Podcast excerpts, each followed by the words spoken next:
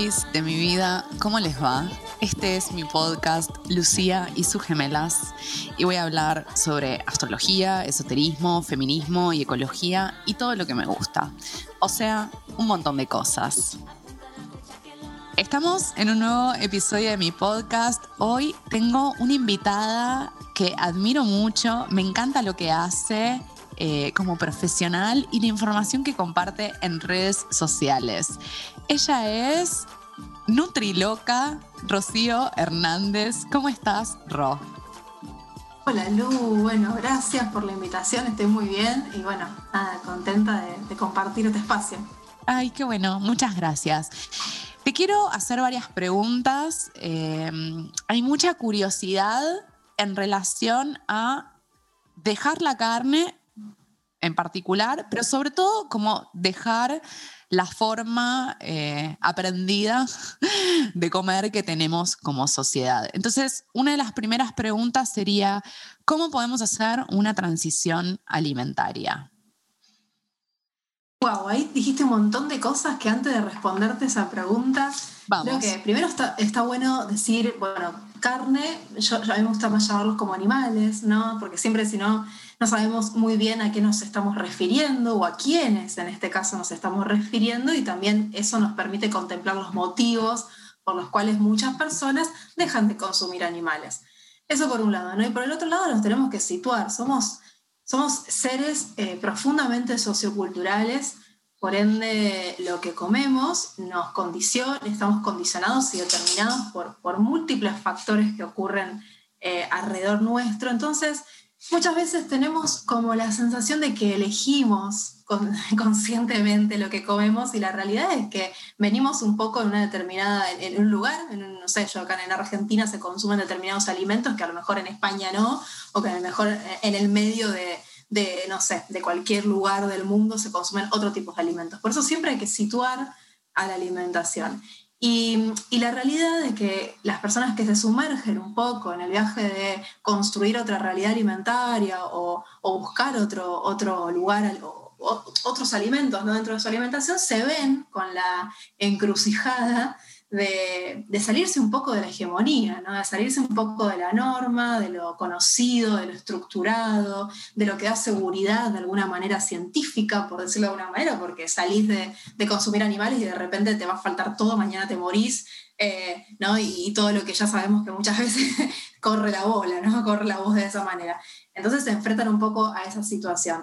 Eh, así que en esto, en esto ¿no? entendiendo toda esa complejidad, eh, transicionar alimentariamente hablando significa para mí más bien, más que dejar de consumir alimentos, empezar a consumir otros que desde la cultura no nos han enseñado, que de lo social no nos han enseñado, que nos ha transmitido y que también, ¿por qué no?, a grandes empresas y a grandes intereses no les conviene que vayamos por ese lado. Así que transicionar alimentariamente hablando tiene esto, yo creo que hay que situarlo, hay que reconocer esta complejidad y después, ¿por qué no?, empezar a manejar una inclusividad alimentaria, es empezar a incluir alimentos que, eh, inclusividad, creo que no existe esa palabra, pero incluir alimentos que eh, no nos van la inventamos. No pasa nada, no, pasa nada. Eh, yo creo que una de las cosas que nos hemos sacado de encima es, por suerte, una idea de, bueno, como las palabras son estas, ¿no? Como, y esta es la única forma de hablar. Exacto. Podés decir inclusividad tranquilamente. Creemos, creemos que es la que va. Sí, re, yo estoy completamente de acuerdo con vos. Eh, uno de los temas que suele aparecer es em, esta idea también de que tener una alimentación basada en plantas es caro, ¿no? Y que mm, es solo para personas que tienen privilegios. ¿Qué tenés para decir al respecto? Oh, hay un montón de cosas, podría decir ahí. que también que también tienen que ver con, lo, hegemónico. Siempre contextualicemos, porque si no parece que hablamos, viste, como, como en todo abstracto. en abstracto, ¿no? Y me parece que todo hay que situarlo en una determinada época temporo, espacial, política, económica, etcétera, etcétera. Entonces, primero introdujiste una, una palabra, una, forma nueva, digamos, la alimentación basada en plantas, ¿qué significa? La alimentación basada en plantas es eso, básicamente, alimentarnos con predominantemente plantas, es decir, frutas, vegetales, legumbres, cereales, eh, frutos secos. En algunos lugares incluyo no animales. Acá, por ejemplo, hablamos de alimentación basada en plantas al 100%. Es decir, es como la parte alimentaria que elige una, la parte alimentaria que elige una persona eh, vegana, vegetariana, vegana, ¿no? con posicionamiento político vegano. Pero más allá de eso, em, lo, que decías acá con respecto a, lo caro, si lo situamos, podemos decir que puede ser caro en el sentido de que son alimentos que quizás desde, desde lo nacional, por ejemplo en Argentina, ¿no? desde lo nacional, no se fomenta su consumo. Entonces no hay disponibilidad, no hay mucha accesibilidad a los mismos. Eh, tenemos números desorbitantes respecto. Yo siempre menciono los, los 800 gramos de legumbres que se consumen por año por persona, por año por persona en Argentina, siempre lo menciono, versus los 143 litros de gaseosas azucaradas por persona por año que se consumen en el año. Entonces, la realidad es que ahí te das cuenta quién opera, quién opera ahí, digamos, a quién le conviene que consumamos bebidas azucaradas de grandes marcas multinacionales, a un gran círculo de poder económico. ¿A quién le conviene que consumamos legumbre? A nadie porque encima son fantásticas desde cualquier punto de vista, de salud, para los suelos, para la tierra, son económicas, son versátiles, tienen un montón de posibilidades. Entonces ahí es cuando nos empezamos a dar cuenta que cuando hablamos de alimentación, no hablamos únicamente de, no sé, de gustos y preferencias y nada más, hablamos de un paquete económico también. Entonces, sin duda, hay ciertos alimentos no, ¿no? Que podemos decir que son re baratos y que la realidad, pero también va a depender de la disponibilidad, accesibilidad que tengas. Y también en una alimentación basada en plantas, y más ahora con el marketing que hay con respecto a ciertos productos, si elegimos ciertos productos que obviamente que, qué sé yo, que, están situados dentro de los dentro de lo que es los, productos, productos alimentarios veganos, ¿no? que se sitúan, que son los quesos, los dulces de leche y todo, todo esto que viene como a darle un poco de, de similitud con la alimentación tradicional, obvio que son caros, ¿no? también va a depender mucho del tipo de alimentación que decidamos, si es una alimentación estacional, de temporada, de cercanía, em, eh, al por mayor, cooperativa, que puedas comprar junto con otra. O sea, hay formas de desarrollar la alimentación que no nos enseñaron. Así que si nos están escuchando y dicen, ¿qué miércoles todo esto? Y probablemente no sepamos todo esto, porque no es algo que se transmita, no conviene. Exactamente. Pensaba varias cosas. Una, eh, bueno, que de repente se ponen de moda determinados productos, ¿no? Estos eh, llamados superalimentos que tal vez no se producen cerca del lugar donde vivís y entonces ese producto tiene que atravesar el mundo para llegar hasta tu plato de comida eh, y que además genera como una suerte de consumo excesivo de ese producto con la consiguiente depredación porque en este mundo todo funciona de ese modo, ¿no? Con una lógica eh, destructiva, extractivista horrorosa. Exacto, tiene que ver, por eso también está, es re interesante poder vincularse con la gran pregunta de, che, ¿de dónde viene lo que estoy comiendo? ¿De, dónde es? ¿Es una banana que viene de Ecuador? ¿Es una, ¿De, dónde es? ¿no? Eh, y me parece que eso te va conectando un poco más allá de las frutas y vegetales, te va conectando un poco con esta gran pregunta de a quiénes nos comemos y poder eh, entender un poco que va más allá de, intereses nutricionales únicamente la alimentación. De hecho, a las grandes industrias lo último que le importa es tu nutrición. Hay alimentos que son comestibles, están diseñados para vender, están diseñados para nutrirte. Mm, por completo. Ayer veía una noticia que creo que publicó eh, Boicot, en Instagram, no sé si la viste, de eh, este señor del instituto de... Ah, ¿la publicaste? Sí, sí. ¿Querés, contar un poco de esta noticia y lo que decía este hombre? Mira, no me acuerdo, no, la verdad es que este tipo, leí el, la verdad que leí el título y leí que estaban preocupados y esto de, eh, les preocupaba el público vegano y que es un público que del movimiento, el movimiento, perdón, vegano, que era, em, si no, no, me acuerdo cómo lo utilizó con sus palabras, en el sentido de que, bueno, iban a hacer un poquito más de presión con la industria ¿no? cárnica para, para poder presionar un poco eh, todo esto. No leí, yo últimamente esas noticias, como leo los títulos, leo un poco más y digo, bueno, ya está. Lo bueno que decía, como lo pusieron en un titular diciendo, che, algo está pasando, ¿no? Como, claro. Eh, este algo nos está preocupando. Es el presidente del Instituto de Promoción de Carne Vacuna Argentina, que dice que está preocupado por el movimiento vegano y que eh, como medida de gobierno deberíamos fomentar la promoción interna de la carne vacuna.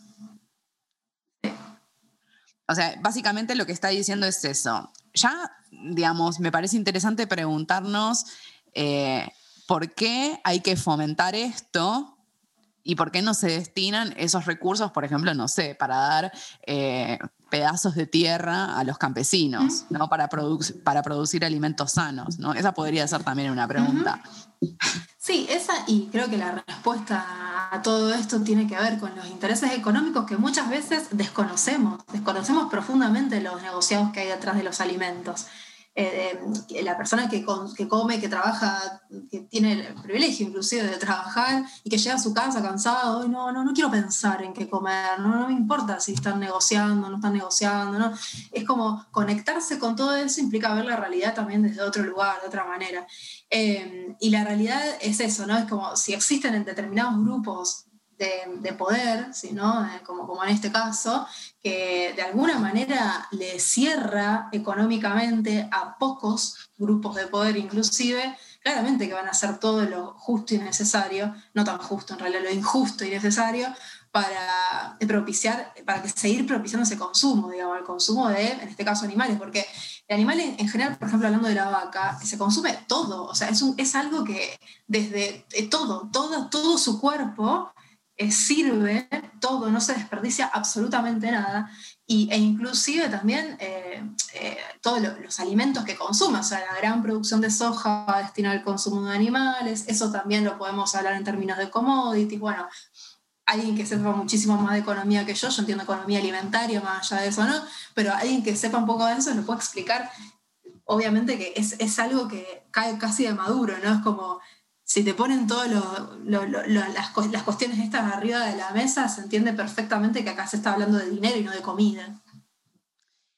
Sí, una, esta fue una de las noticias también que pasó eh, la semana pasada, creo, que fue, eh, bueno, vamos a generar una, mm, unos precios accesibles para la carne vacuna, ¿no? Esto es los productos que vienen de la, que vienen de la vaca, como medida de gobierno. ¿Qué tenés para decir? Ojalá. Más como a nivel alimentario, que es lo tuyo, ¿no? Como... Claro, yo ahí me pregunto, porque ahí, ahí también lo tenemos que ver de un lugar complejo. Yo te diría, así como a, grandes rasgos, te diría, uy, qué cagada todo esto, está todo mal desde, la rana, desde el principio. Pero tenemos que entender que hay, hay operan muchos grupos que validan este concepto, porque la realidad es que en la medicina hegemónica, el modelo médico hegemónico, la, ciencia, si se quiere, que tampoco es neutral, o sea, un montón de cuestiones que eh, se colocan alrededor de todo esto todavía siguen insistiendo, y aparte si uno sale a la calle y pregunta, ¿va a pasar esto? No, todavía seguimos insistiendo en que no se puede vivir sin proteína animal no se puede vivir sin esa carne, no, no, no, existen personas que no se puedan alimentar eh, con animales. Y la realidad es que encima esas proteínas animales acceden inclusive muy poca gente. O sea, la realidad también está en eso, ¿no? que seguimos alimentando, eh, seguimos con la gran paradoja de nutrición en la actualidad, con billones de animales que están siendo producción de alimentos, billones y billones de animales, seguimos con esta gran paradoja de que la mitad del, la mitad del mundo se está muriendo de hambre, realmente no está accediendo a las calorías básicas para poder subsistir, y la otra mitad está comiendo mierda ultraprocesada, producto del mismo sistema agroalimentario. Eh, entonces, ¿dónde están esos billones y billones de animales en este momento que en teoría están dando respuesta al hambre mundial? Me parece que no está dando respuesta y me parece que hay algo de este modelo alimentario que realmente tiene que empezar a dar respuesta. Por completo. Eh, ¿Y qué hay de los lácteos, Ro? Porque esa es otra también, ¿no? Tenés que consumir lácteos porque la osteoporosis y el calcio y el no sé qué. Es increíble porque es eh, también, ¿no? Conocimiento internalizado, lo tenemos súper internalizado, por eso muchas veces no solamente quiere en contra del sistema, sino en contra de aquellos, aquellas internalizaciones que tenemos del sistema, que son muy profundas y están muy enquistadas muchas veces, y no dudamos, vos viste que hablamos de calcio y vos, cualquier persona diría lácteos, es como calcio, lácteos, no dudamos de ese alimento fuente maravilloso que existe eh, y que existe hace muchísimos años en la humanidad. Bueno, la realidad es que también no pasa esto. Los lácteos es otra gran industria, como decimos a la vaca también se le sacan muchas otras cosas, es otra gran industria, que también se fue, esa gran industria dio, que no fue industrializada, ¿no? en determinado momento particular, en el neolítico particularmente, apareció la posibilidad de eh, tomar la leche de las vacas en otro contexto social para poder eh, tener, ¿viste? es re loco pensar en cómo fue el momento que alguien se le, chupó la teta a una vaca, pero bueno, la realidad es que sucedió, dio, claro, ¿viste? como, si vos te imaginas eso es como bastante particular, ¿no? Pero bueno, eh, la realidad es que eh, nutricionalmente para un determinado momento se ve que sirvió de alguna manera. El tema es que en la sociedad tradicional seguir fomentando el uso de lácteos, que encima no es la leche, ahora tenemos el yogurcito diseñado con 8 kilos de azúcar, con unos cereales arriba que no son, no son cereales y tienen 8 kilos de azúcar también. O sea, son, básicamente una, o edulcorantes, mierdas envasadas, claro. Quesitos que no son quesitos, juntamos esa tostada de mierda con un queso que es almidón puro. O sea, la realidad es que también está muy toqueteado. Ya no estás consumiendo lácteos, no estás consumiendo, tenés la vaca en tu casa y le estás sacando la, la leche y la estás tomando. No es eso, eso ya ha cambiado en todos estos años se ha industrializado profundamente y se ha metido también en, nuestras propias, en nuestra propia culturalidad. ¿no? acá, ahora vamos para otros sectores del mundo y muchos sectores del mundo no toman lácteos y consiguen calcio desde otro lugar, eh, en, otro tipo de alimentos que sabemos ya en la actualidad, al 2021, y es increíble que todavía lo tengamos que seguir repitiendo, que el calcio no está solamente en la leche, no está solamente en los lácteos y que lo podemos conseguir de otros, de otros alimentos de origen vegetal que son más sostenibles, más sustentables y que no le tomamos la teta a la vaca, que la leche para su ternero, básicamente, no para nosotros. La leche es para los terneros, no es para los seres humanos. es ese cruce entre especies loquísimo, innecesario además, basado en la tortura. Claro, innecesarios innecesarias en la urbanidad, en la urbanidad que estás vos, en la urbanidad en la que estoy yo, en un espacio que podemos elegir otro tipo de alimentos. O sea, innecesario desde ese lugar profundamente, Ramil, coincidimos. Ahora estás en otro lugar, en otro espacio, bueno, se evalúa, pero la mayor parte de la población que consume grandes volúmenes de lácteos, lácteos ultraprocesados, no son, son los urbanos, ¿no? son las personas que pueden elegir otro tipo de alimento, pero tenemos muy enquistados la leche y la leche y a tomar la leche. A tomar la leche creo que es el gran eslogan que nos perjudió en mucho tiempo. No podemos ver otro, otra no podemos ver otra forma, otro desayuno u otra, otro, otra merienda, inclusive, sin el concepto, estoy tomando la leche, o a tomar la leche, ese, eso es como, creo que lo recordamos así como un montón. Sí, lo tenemos tatuado, lo tenemos tatuado, sí. Eh, a mí hay algo que me gusta, que vos decís habitualmente en redes sociales, que, bueno, como que el plato de comida es político y por ende el paladar también necesita ser deconstruido, ¿no? Exacto. Y cuando decimos es político, hay que llenarlo de contenido. Yo muchas veces veo que se dice habitualmente y que queda muy lindo, ¿sí? que todo es político, no es cierto. Es tal, cual, todas las decisiones son políticas. Em, y el comer también lo es, obviamente, porque está lleno de contenido, con esta complejidad que te decía antes. Y que también, al ser político, cuando uno habla que, que algo es político, es porque nos, nos, nos permite por, un lado, colectivizar al plato, ¿no? no entenderlo únicamente como una decisión individual, sino que es colectiva y que, tiene, y que abarca a muchas personas, a territorios, a historia, a economías, y que confluye también dentro, en una gran acción, que es la toma de decisiones.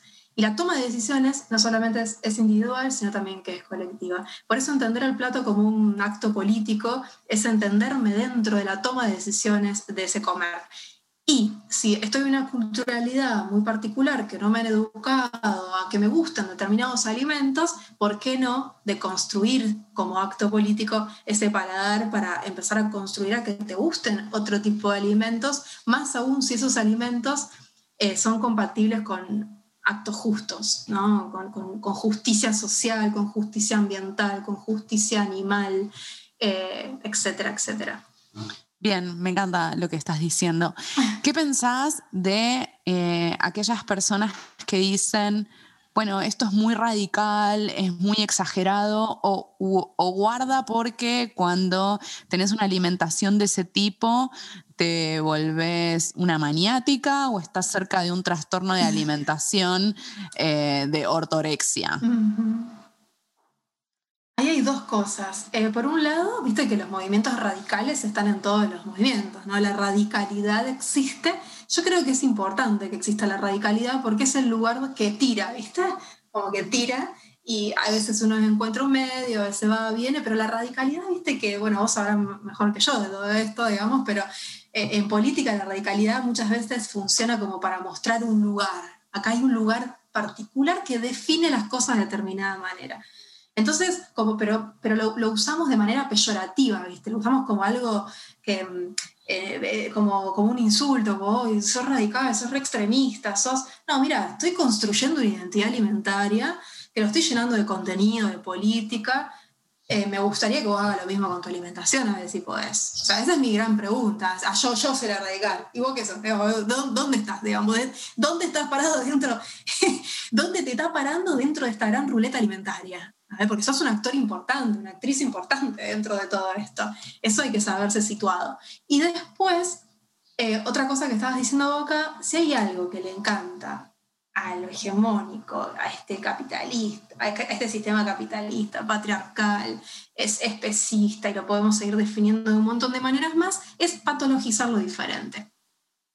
Hay que, hay que ponerle un nombre, hay que patologizarlo, hay que enfermarlo, digamos, ponerlo dentro, bueno, eh, nada, come distinto, te, te, sos ortoréxica.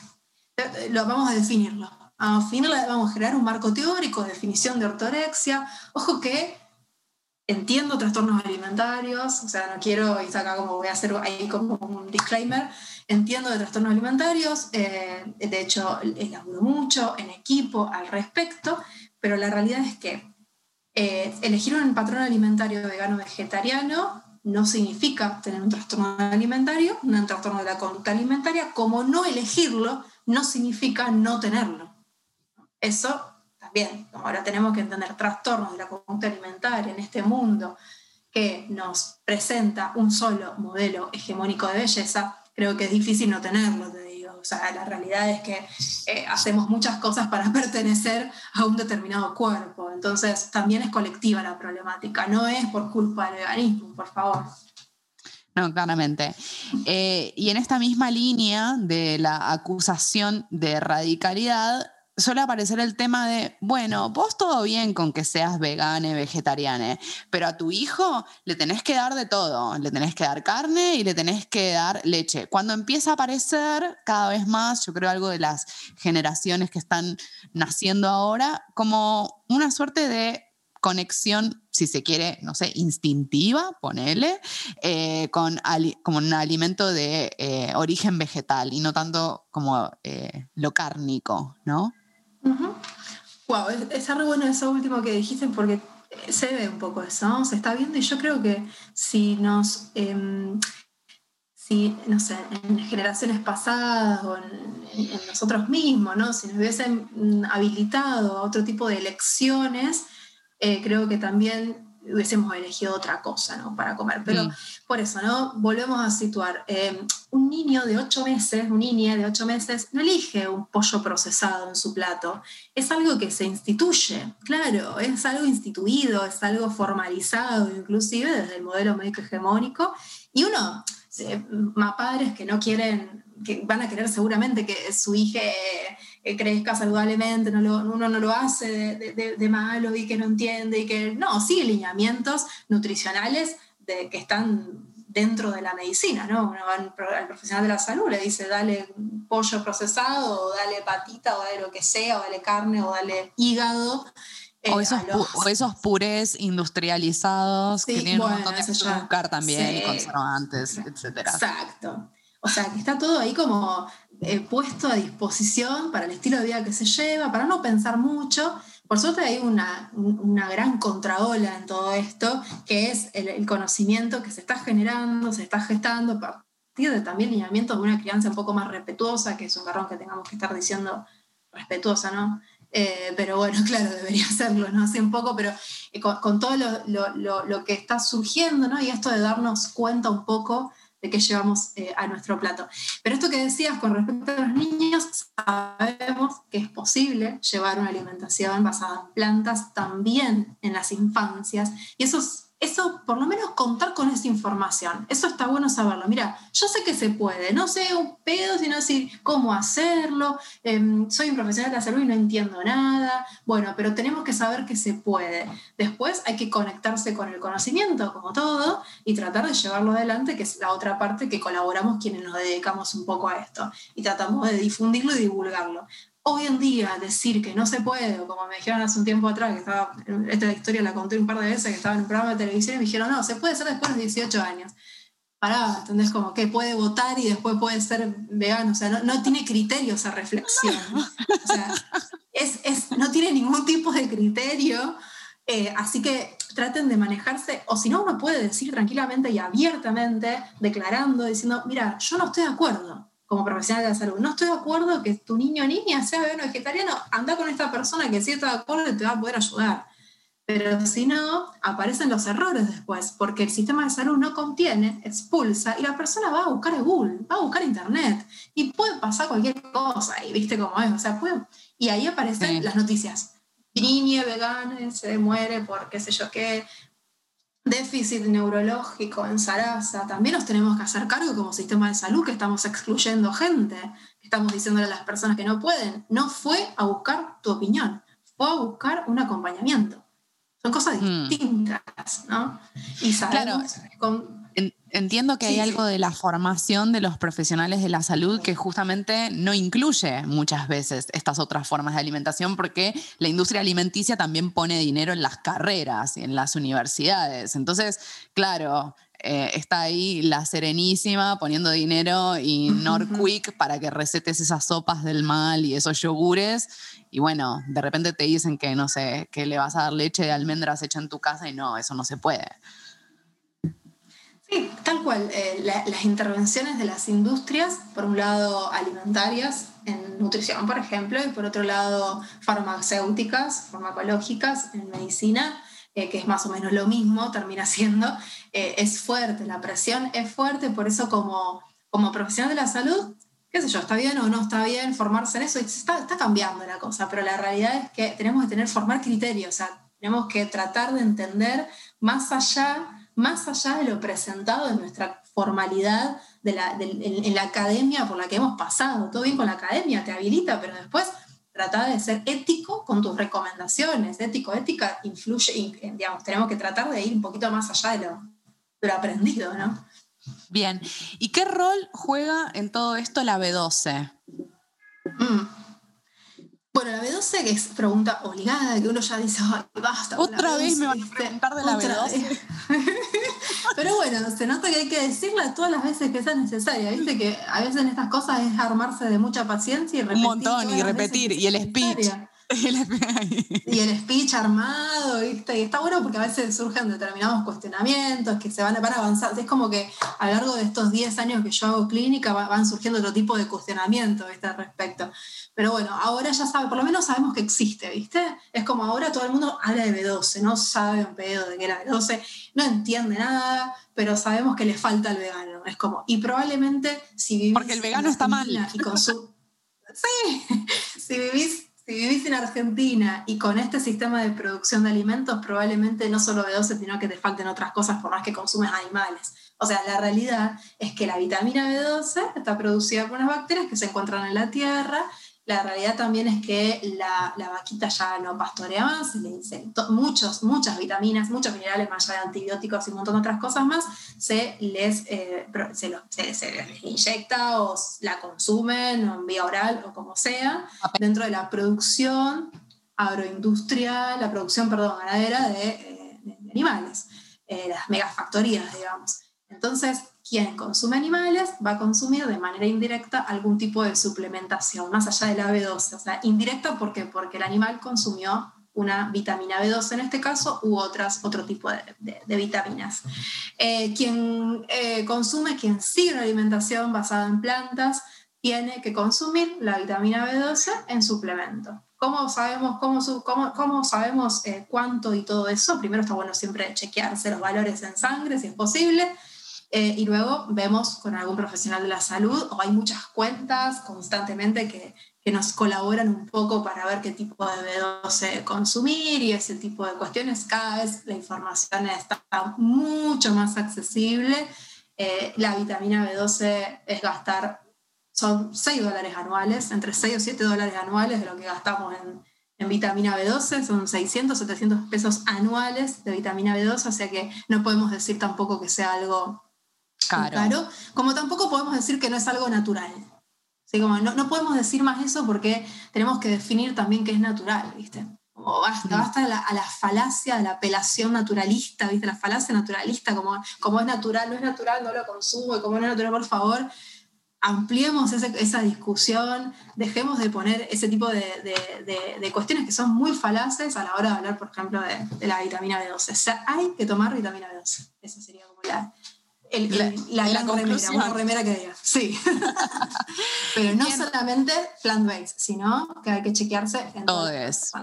Todo eh, y como para ir cerrando, ¿crees que en el 2020 hubo un mayor interés en este tipo de alimentación que otros años? Como si algo del encierro hubiera llevado a la gente a hacerse preguntas sobre lo que comemos. Yo quiero creer que sí. Eh, eh, viste que las redes tienen como un algoritmo muy particular que te conecta, parece como uno abre sus redes y parece que todo el mundo es vegano, ¿viste? Que nadie come ultraprocesado y que todo el mundo está re bien. Y hace actividad física y todo lo que uno sigue.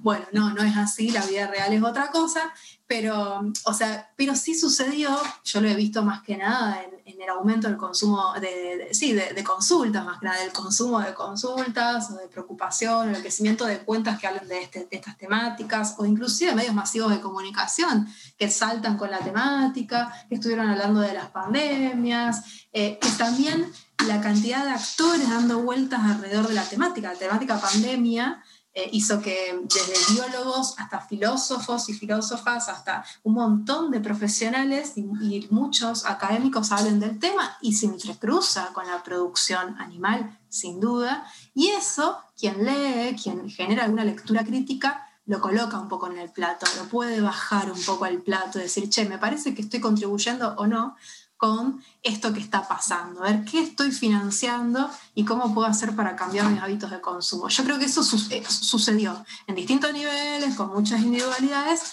pero hay una pregunta que anda dando vueltas con respecto al, che, ¿qué estoy comiendo? ¿Qué, qué estoy metiendo? Y el encierro, más la vinculación con la pandemia, más todo esto, creo que propició, hizo como un terreno fértil, digamos, para esto. Sí. Bien. ¿Y 2021, cuál pensás que es como el desafío de este año en todo lo que tiene que ver con la cuestión eh, alimentaria? Ay, vos sabés que lo estoy definiendo eso. No tengo. qué? Viste, todavía. Lo estoy. Eh, me está sonando raro el año todavía. Hay, no sé. Eh, ¿no? Sí, sí, sí, sí, sí, como, que algo medio de continuidad del 2020, ¿no? Como aparece ese chiste de tipo, bueno, es el 480 de diciembre del 2020. Exacto, eso, exacto, tal cual. Hay como una, me da esa sensación también Em, yo creo que más que nada por esto de, qué sé yo, por ejemplo, hablando de las megafactorías de cerdo, hablando de, la ley de humedales, hablando de todo lo que puso, se puso en la esfera pública, si se quiere, em, en, esta, en, la última etapa del año, eh, está como silenciado, em, no, no, está, no está de nuevo puesto a la vista, no sé, creo, no sé qué va a pasar, la verdad. Esperemos que nada, que mucha gente haciendo cosas, hagamos mucho para que las cosas cambien, qué sé yo. Sí, mucho movimiento. Bueno, también está esta ley de etiquetado frontal, ¿no? además de... eso mismo. Sí, como la movida en contra de las granjas industriales y la ley de humedales y bueno, eh, eso. Pero es como todo, ¿no? Mientras más, eh, decirlo de alguna manera, que creo que es la, como la, historia de mi vida hasta un poco, ¿no? Mientras más luz hay, es como más oscuridad, y es como, es, difícil esa sensación que a mí particularmente me genera, que mientras más ruidos hay, por un lado, ¿no? Que va, milita, fuego, adelante, ta, ta, Em, más te encontrás del otro lado y más presiones y más miedos obviamente te dan y qué sé yo. Creo que estamos un poco en ese momento, con mucha gente yo creo que despierta, pero no lo sabe muy bien, eh, pero yo eh, insisto en esto de, de, juntarse con otros, ¿no? de entendernos que somos un montón. Que somos un montón, que no nos gane el aislamiento. no, ¿viste? Sí, sí, y ganan los miedos también en el aislamiento y la sensación de impotencia, de no puedo con esto. Este, este mundo es así, es una mierda y así seguirá siendo por siempre. Ya fue, me voy a dormir, tipo. y a comer Nutella. ¡No!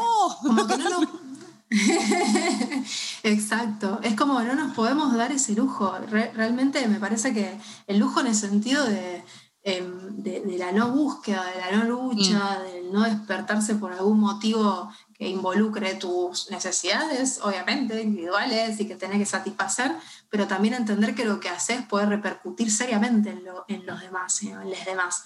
Creo que entenderse siempre de esa manera, a mí particularmente me alivia malestares individuales. Es como si, uy, tengo este problema. Digo, no, este no, es un problema, o sea, no, claro, podemos re resolver, se resuelve de tal manera, listo, bueno.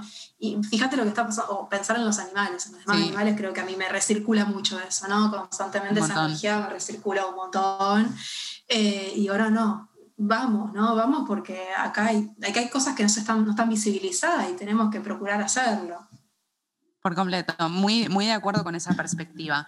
Bueno, muchísimas gracias por esta charla, Ro. Eh, un placer, un súper interesante. Amo eh, la articulación que haces entre la mirada social, política y el alimento. Eh, fan, fan, fan de eso. así que gracias. Escríbense. Estamos escribiendo mucho al respecto, así que vamos a ver. Sí, sí, sí. Bueno, gracias. Gracias por...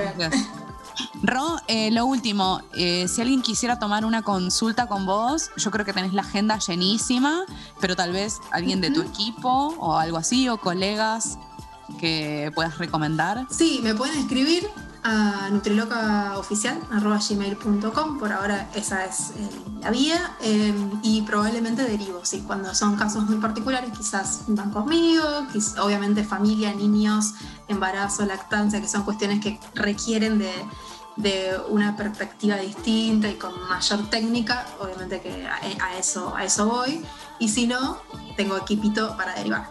Mi equipaje. Bien, hermoso. Hermoso. Y en redes estás como Nutriloca. Arroba Nutriloca. Hermoso. Bueno, muchísimas gracias. gracias a vos. Bueno, Hemos llegado al final. Gracias por estar ahí y por compartir este podcast con tu gente querida. Quiero contarte que el trabajo de edición de este podcast está a cargo de mi querido amigo Alejo Lafogianis y la cortina musical es del tema Portales de Calima. Un abrazo muy grande, les quiero infinitamente.